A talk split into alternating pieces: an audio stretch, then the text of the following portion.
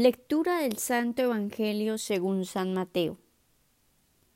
Porque tuve hambre y me disteis de comer, tuve sed y me disteis de beber, era forastero y me acogisteis, estaba desnudo y me vestisteis, enfermo y me visitasteis, en la cárcel y acudisteis a mí. Entonces los justos le responderán, Señor, ¿cuándo te vimos hambriento y te dimos de comer, o sediento y te dimos de beber? ¿Cuándo te vimos forastero y te acogimos, o desnudo y te vestimos? ¿Cuándo te vimos enfermo o en la cárcel y acudimos a ti? Y el rey les dirá, os aseguro que cuanto hicisteis a uno de estos hermanos míos más pequeños, a mí me lo hicisteis. Palabra del Señor, gloria a ti, Señor Jesús.